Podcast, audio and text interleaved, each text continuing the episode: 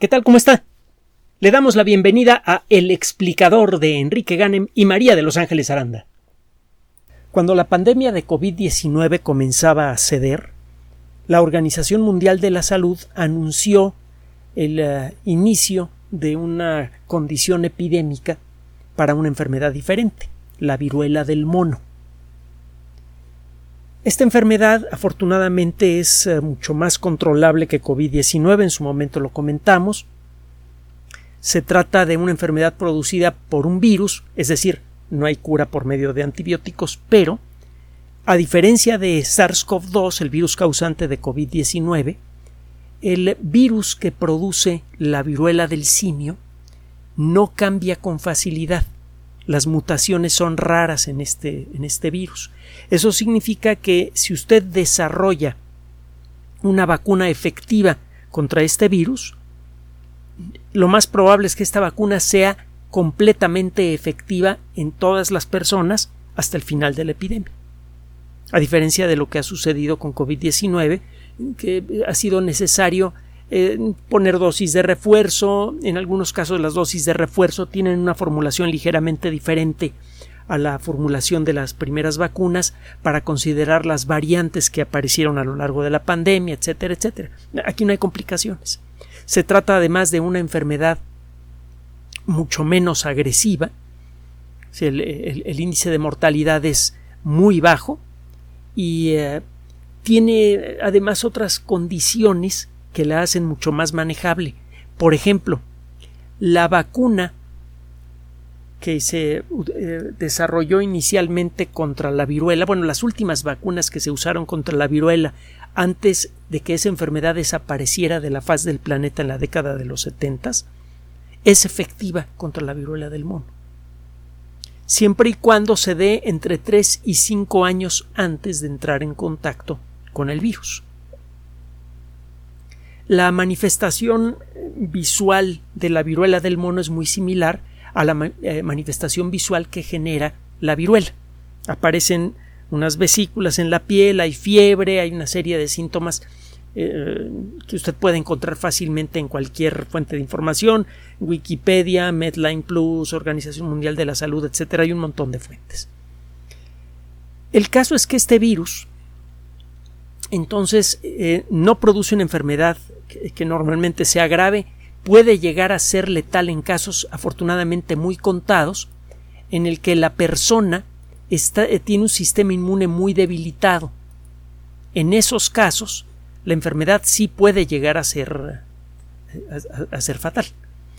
Pero esos casos son, le digo, muy, muy contados y eh, no se puede atribuir directamente esos casos fatales a la viruela del mono, sino más bien a un sistema inmune debilitado que de, cualquier manera iba a fallar. Así que no es una enfermedad que realmente produzca demasiada preocupación. Sin embargo, es una enfermedad que no se ha podido eliminar en algunos lugares de África.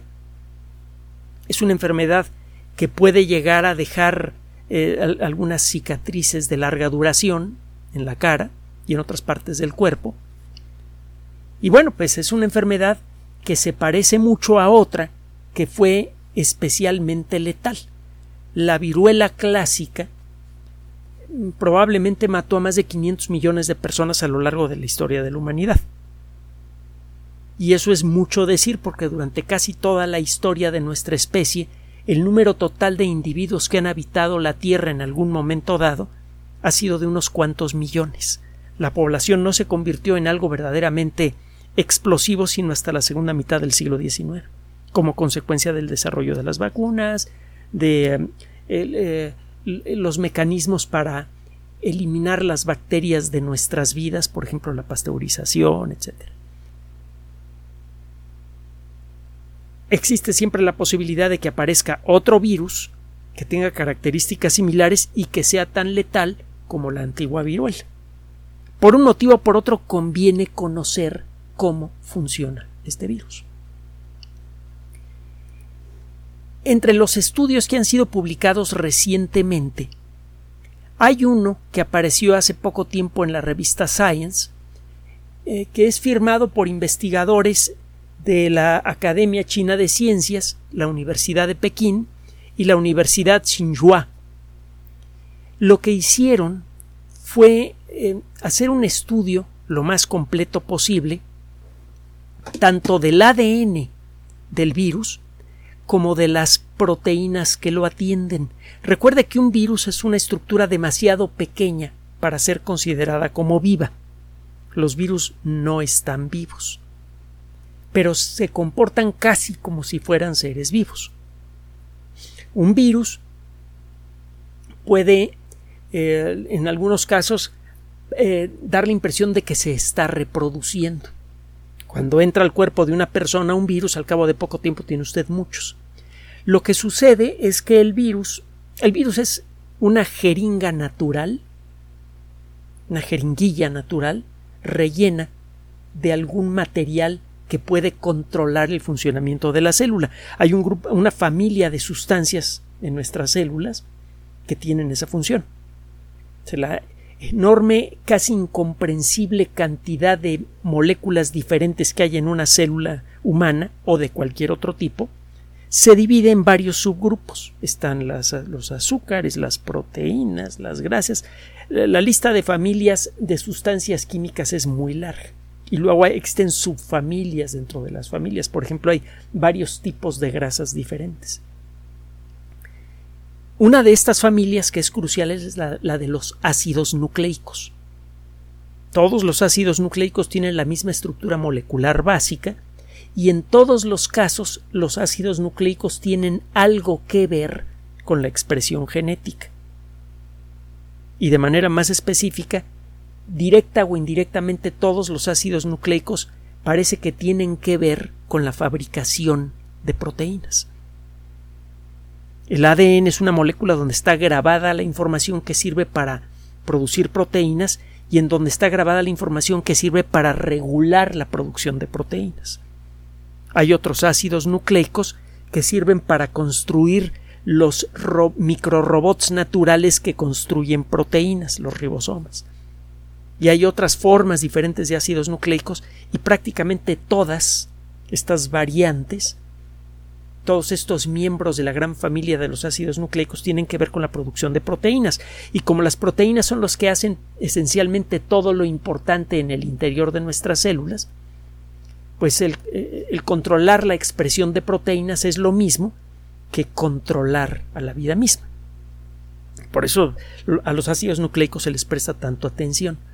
Bueno, eh, un virus es una estructura mucho más pequeña que las células vivas más pequeñas conocidas, aunque uno que otro virus gigante eh, aberrante que puede llegar a ser un poco más grande que algunas células vivas muy pequeñas, pero típicamente los virus son mucho más pequeños que las células vivas más pequeñas. Y no en su interior no están ocurriendo reacciones químicas continuas autorreguladas. A esta colección de reacciones químicas ultra compleja y, y autorregulada le conocemos genéricamente con el nombre de metabolismo.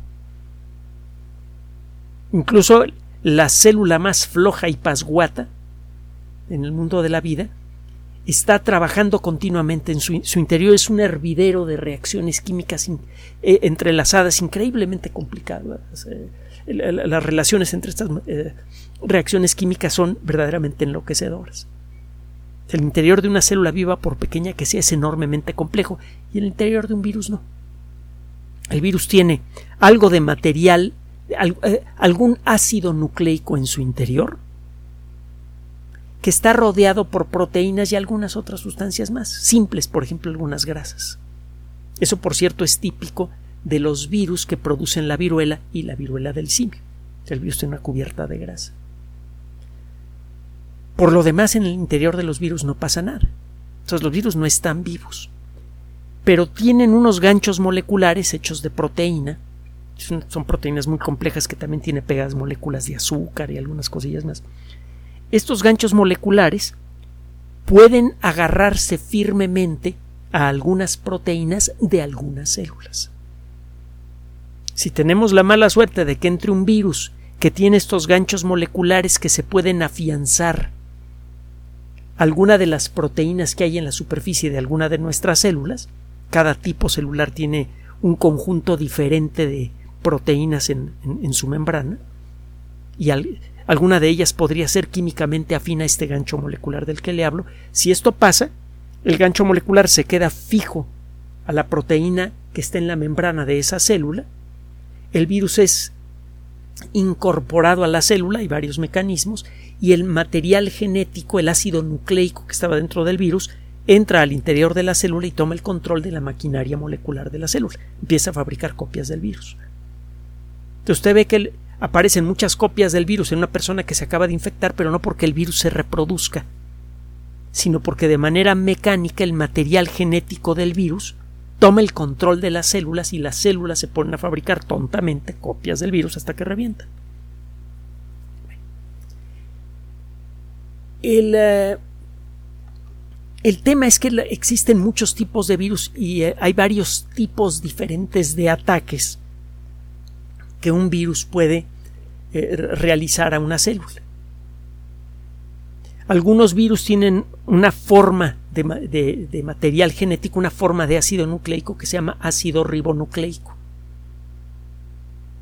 Hay otros que tienen ácido desoxirribonucleico, el ADN. Para no meternos en demasiadas complicaciones, los virus que tienen ARN, ácido ribonucleico, o RNA por sus siglas en inglés, tienden a, variar mucho. Una célula cuando es infectada por un virus se pone a fabricar decenas, incluso más de 100.000 copias del virus antes de reventar. Si ese virus es de ARN, las copias no siempre quedan bien. Usted verá que de los 100.000 virus que salen de una célula infectada, pues una pequeña fracción de ellos tendrán errores. No serán idénticos a los demás. Estos errores en muchos casos hacen que ese virus sea inefectivo, que no pueda infectar exitosamente otra célula, pero por accidente de vez en cuando alguno de ellos, eh, de estos virus defectuosos, tiene un defecto que le permite infectar de manera más ágil a las células humanas. Si usted deja pasar el tiempo suficiente y mucha gente se enferma, tarde o temprano en alguna de ellas aparecerá una variante que es más infecciosa o más letal o más alguna cosa fea. Así funciona la evolución, por cierto. Esto sucede porque la maquinaria, la parte de la maquinaria molecular de nuestras células que es controlada por el material genético del virus, no sabe hacer bien las copias del ARN. Las maquinarias moleculares de nuestras células incluyen, entre otras cosas, fotocopiadoras moleculares que pueden hacer copias de cualquier molécula de ARN. Nuestra célula normalmente necesita esa función para ciertas cosas. Bueno, eh, un virus de ARN toma control de esa fotocopiadora molecular, pero no es muy buena que digamos. Las fotocopias salen eh, eh, a veces con errores. Entonces, si esto lo hace un virus y toma el control de una célula, un virus de ARN, pues empiezan a salir muchas copias diferentes. Si usted hace una vacuna que lo proteja contra la mayor, eh, contra las formas más comunes del virus, pues al principio la vacuna funciona bien, pero cuando comienzan a aparecer estas mutaciones, puede llegar a suceder que la vacuna ya no lo proteja contra alguna de ellas, o no lo proteja tan bien, como estuvo ocurriendo con COVID-19. Bueno, en el caso de los virus de ADN, como el virus de la viruela clásica o el de la viruela del mono, las copias quedan idénticas.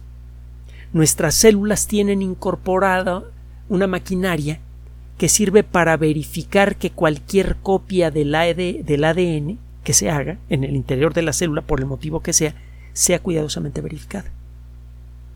La probabilidad de que salga una copia de una molécula de ADN en mal estado es bajísima. Así que si una célula es infectada por un virus de ADN, como en el caso de la viruela del mono, pues los virus que son producidos por esa célula son esencialmente idénticos. Es rarísimo que ocurra algún error en, en, alguna de las copias que se hacen del virus. El ADN de todos los virus queda igualito. Estos virus, por lo mismo, prácticamente no mutan. Usted desarrolla una vacuna contra ese virus y esa vacuna lo más probable es que sea efectiva para siempre, como sucedió en su momento contra la viruela clásica y como ha sucedido con la viruela del mono. Sabiendo dicho esto, el interés de estudiar a la viruela del mono es primero científico, hay que conocer todo lo que se pueda conocer de la naturaleza. ¿Por qué? Por conocerlo. Luego es práctico. Nos conviene conocer todo lo que se pueda de la naturaleza y en particular todo lo que se pueda de los virus porque no sabemos qué sorpresita nos puede dar. El virus de la viruela del mono, le decía, es primo muy cercano del virus de la viruela clásica humana que hizo chuza con la sociedad humana por siglos. Podría, como le dije antes, aparecer una nueva versión de la viruela que sea mortal y para la que muy, muy contagiosa, letal, etcétera, y para la que no tengamos vacuna. Si ya estamos en antecedentes porque hemos estudiado en detalle el funcionamiento de los virus de ADN y en particular de los poxvirus, de los virus que producen este tipo de enfermedades, pues será muy fácil desarrollar en el corto plazo una vacuna efectiva. Es uno de los, son algunas de las justificaciones para este trabajo. Lo interesante de este trabajo entonces es, por un lado, preventivo. Nos estamos adelantando a, a, lo que pueda ser una de las familias más peligrosas de virus conocidos para la especie humana. Y por otro lado, por el tipo de tecnología que se está utilizando para hacer estos estudios. Una molécula de ADN es enorme. Puede tener centenares de miles de átomos y basta a veces con un cambio pequeño en alguno o algunos átomos para que la molécula entera se porte de una manera diferente, para que la información contenida en la molécula sea diferente. Si quiere usted hacer un estudio detallado del ADN de, de un virus así, necesita tener alguna técnica que le permita casi casi ver átomos individuales. Existen técnicas que permiten ver átomos individuales. El problema es que no se pueden aplicar al ADN. Está, por ejemplo, el microscopio de efecto túnel. El microscopio de efecto túnel es como una aguja de, tocadiscos de, eh, para discos de vinil, pero increíblemente perfecta y fina, ultra delgadita. Está eh, conectada con un sensor que puede medir campos eléctricos usted hace pasar debajo de esta agujita algún material. Lo hace muy lentamente. Los átomos del material van eh, al irse moviendo debajo de la aguja, van generando campos eléctricos ligeros en la aguja que puede detectar el sensor. Estos campos eléctricos están formados por los electrones que forman a la cubierta de los átomos. Vaya, es en cierto modo como un tocadiscos de vinil de los antiguos, pero increíblemente sensible. La superficie de esta mesa que parece lisa es en realidad rugosa, casi infinitesimalmente rugosa. Está llena de pequeñas bolitas que son átomos. Al pasar esta aguja, que tiene una punta ultra delgada por encima de la mesa, se pueden detectar esas rugosidades como cambios en el campo eléctrico. La forma del campo eléctrico generado por los electrones en un átomo es diferente en la parte gordita del átomo que en la orilla. Entonces, al ir pasando la aguja por encima de, estos átomos, se detectan estos cambios en, la intensidad del campo eléctrico que detecta la, agujita, eso se alimenta una computadora y la computadora puede dibujar a los átomos que son leídos por estas agujas. Se puede ver, eh, se, puede detectar el átomo individual. Hay una técnica más antigua que se llama cristalografía de rayos X, que cumplió un siglo hace poco tiempo, de hecho hubo un festejo internacional y algo mencionamos en este espacio, que permite ver átomos también pero es necesario tomar la sustancia que usted va a estudiar, someterle un tratamiento especial para que se formen cristales de esa sustancia y luego los bombardea con rayos X. El ADN, perdón, no se presta a esto. El ADN no lo puede usted cristalizar sin que se rompa. No puede hacer usted cristales de ADN. Entonces no puede utilizar la técnica de la eh, cristalografía de rayos X. El ADN necesita un medio de preferencia acuoso para no romperse en pedazos. Un medio acuoso tiene una gran cantidad de moléculas de agua. Para que el, e, e, microscopio de efecto túnel, el microscopio que tiene la agujita esta que le, que le comenté funcione, pues necesita un ambiente seco. No puede usted leer la estructura del ADN con, eh, con una agujita de este tipo. ¿Cómo ver a una molécula gigante, súper frágil, que tiene que estar siempre sumergida en un ambiente acuoso? Bueno, hay una técnica. Usted congela de golpe a la molécula. Sumerge la muestra en algún líquido ultrafrío. Mientras más frío, mejor. Y luego rompe usted un pedacito de ese cristal de hielo con la esperanza de que alguna molécula de ADN quede en la orilla. Usted tiene un líquido lleno de moléculas de ADN. Para esto utiliza una tecnología que se utiliza reacción en cadena de la polimerasa, por sus siglas en inglés PCR, que es una tecnología que permite amplificar una muestra de, ácidos nucleicos. Tiene usted un poquito de ácido nucleico de algo y lo puede usted, usted multiplicar esa molécula por muchos miles. El detectar una sola molécula es imposible, pero detectar muchos millones de copias de la misma molécula es facilísimo. Es la técnica que se ha utilizado para detectar con bastante seguridad la presencia de pequeñas cantidades del, de SARS-CoV-2 en la muestra tomada de la nariz de una persona se ha hecho la prueba PCR casi con seguridad. ¿no? La tecnología PCR le permite replicar, hacer muchísimas copias de la misma molécula. Llene usted un frasquito de agua con, bueno, en solución acuosa con, con estas moléculas utilizando la técnica PCR que ya está muy, muy entendida. Congela de golpe ese material y lo rompe y lo mete un microscopio electrónico que es capaz de amplificar mucho la imagen. Un microscopio electrónico avanzado que utiliza esta técnica puede en principio distinguir moléculas de ADN que quedaron congeladas en la orilla de un lugar donde se rompió el hielo.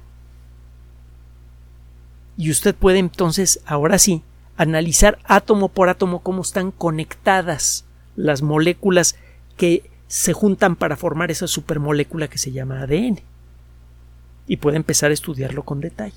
Esta técnica se llama microscopía, criomicroscopía electrónica. Es decir, microscopía electrónica de cosas muy frías. Es una técnica muy avanzada que en su momento le valió el premio Nobel a su, a su inventor hace no mucho tiempo. Bueno, con esta técnica usted no solamente puede ver casi casi átomos individuales, sino que puede ver cuál es su distribución tridimensional no solamente puede ver una molécula de ADN, sino que puede ver su forma tridimensional. Y lo mismo pasa con las moléculas que se encuentran en la muestra. En este trabajo estos investigadores estudiaron algunos rincones de la molécula del ADN y analizaron además, y eso es todavía más importante, lo que se le llama la holoenzima polimerasa, el virus, cuando entra a, una célula para atacarla, no entra, eh, no inyecta únicamente el ADN en el interior de la célula.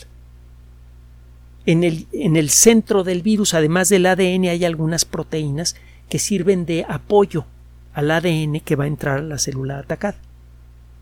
Una de las más importantes es precisamente la, la holoenzima polimerasa. Esta enzima es una enzima es una proteína que puede facilitar reacciones químicas, que precipita reacciones químicas. La sola presencia de esta enzima genera un ambiente eléctrico que facilita que ciertos átomos cambien de lugar. las enzimas son proteínas que aceleran reacciones químicas. Bueno, esta enzima en particular estimula la replicación del ADN del virus. Y esto es especialmente interesante porque si usted llega a entender bien cómo funcionan estas polimerasas, podría usted detener una infección viral con facilidad. No hay forma de desarrollar anticuerpos contra el ADN, y no sería buena idea porque nosotros estamos llenos de ADN. Si hay forma de desarrollar anticuerpos y otras defensas contra proteínas muy específicas. Es un poco lo que ocurre, utilizando una metáfora, con eh, algunos sistemas de correo electrónico o de búsqueda por Internet que filtran ciertas palabras. Si usted quiere poner un, un filtro para evitar que un menor de edad acceda a cierto tipo de contenidos, usted pone una serie de palabras que no quiere que sean mostradas en una búsqueda por Internet. Temas relacionados con sexualidad o con violencia, ese tipo de cosas.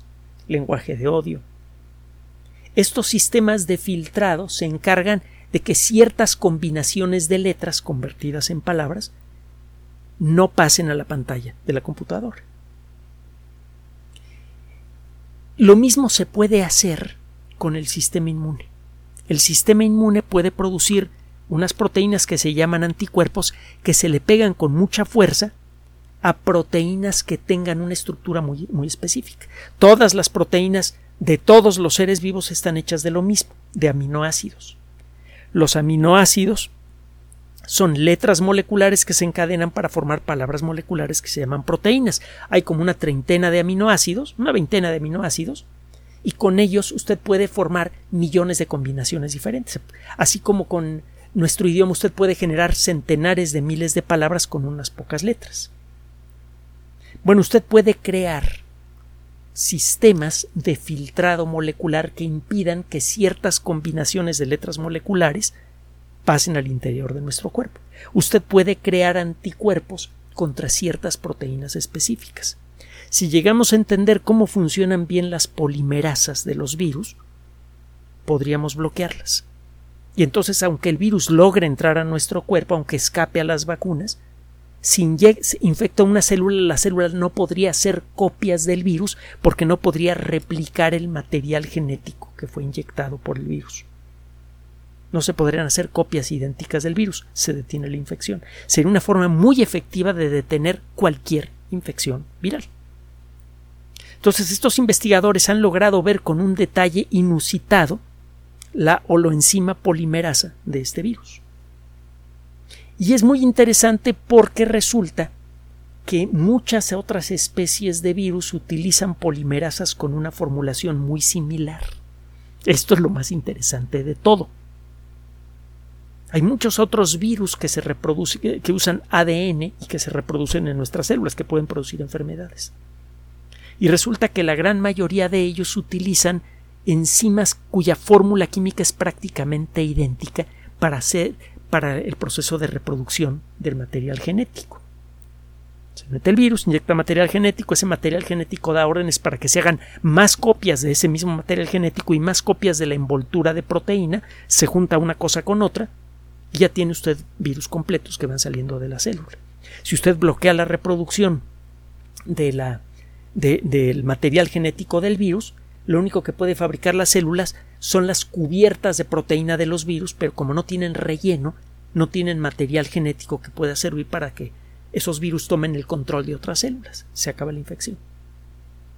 Lo que se está descubriendo con este virus podría servir para detener muchas otras infecciones virales con el mismo tratamiento.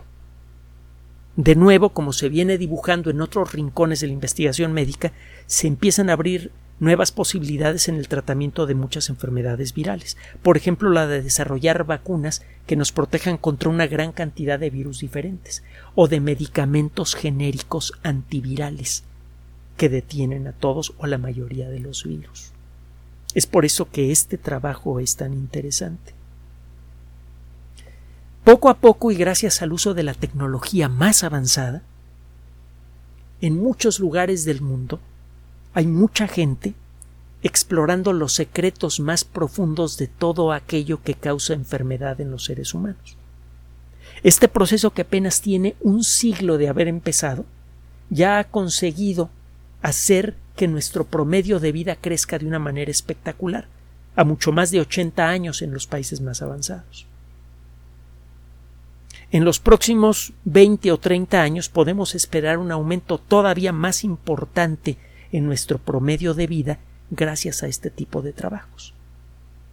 Poco a poco, y gracias a estas técnicas que nos permiten ver cosas increíblemente pequeñas, un átomo mide una diez millonésima de milímetro y esta técnica permite ver grupitos pequeños de átomos, gracias a esta tecnología que nos permite ver muchas de las cosas más pequeñas que hay en la naturaleza, estamos consiguiendo algunos de los resultados más grandiosos en la historia de la medicina.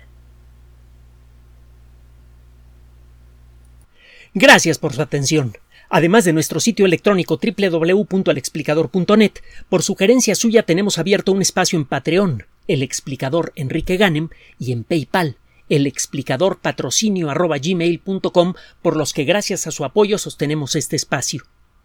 Puede usted descargar gratuitamente estos audios en formato MP3 en Spotify y en iTunes como El Explicador sitio oficial y en SoundCloud como El Explicador y con formato de video en YouTube en El Explicador sitio oficial. Recuerde nuestras redes sociales de siempre, Twitter Enrique-Ganem y en Facebook Enrique Ganem sitio oficial, El Explicador y los grupos que usted ya conoce.